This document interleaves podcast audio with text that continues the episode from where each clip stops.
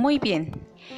En el audio 1 hemos repasado entonces brevemente los temas de independencia y anexión a México. Este será el audio número 2 y este ya es parte de la guía número 4 que usted trabajará durante este tiempo. ¿Qué vamos a trabajar en esta guía? Vamos a trabajar el siguiente tema. Conservadores y liberales.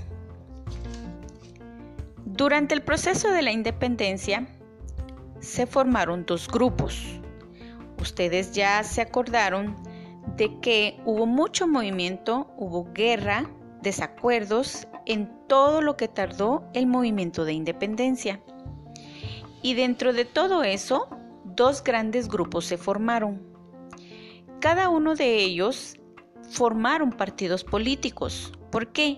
Porque querían ganar las elecciones y poder así poner en práctica sus ideas e intereses que ellos querían.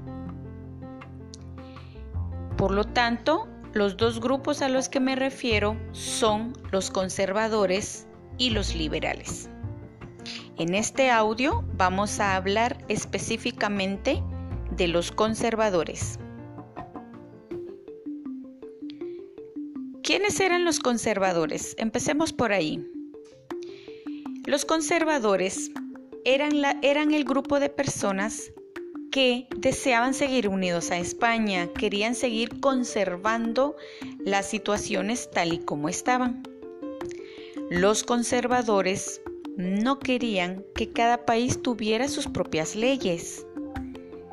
Ellos se unieron a la Iglesia Católica para lograr sus objetivos, porque en los conservadores la Iglesia Católica tenía mucho poder. También buscaban la menor cantidad de cambios políticos y económicos. Rafael Carrera, un personaje que ustedes ya conocen, saben que fue el presidente de Guatemala, era una persona netamente conservador. Él anuló decisiones que había tomado Mariano Galvez y Mariano Galvez es un personaje liberal. Rafael Carrera vino y anuló todo lo que él pudo haber decidido. Los conservadores estaban muy unidos a sus ideales. Cuando entró Rafael Carrera, él vino hacer grandes cambios que afectó a los liberales. ¿Cuáles son?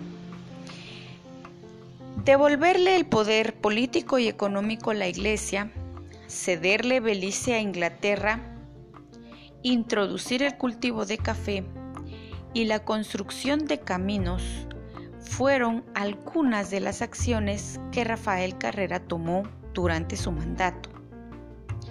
También en los conservadores podemos mencionar a un personaje que ustedes han investigado, José Cecilio del Valle. ¿Se recuerdan de él?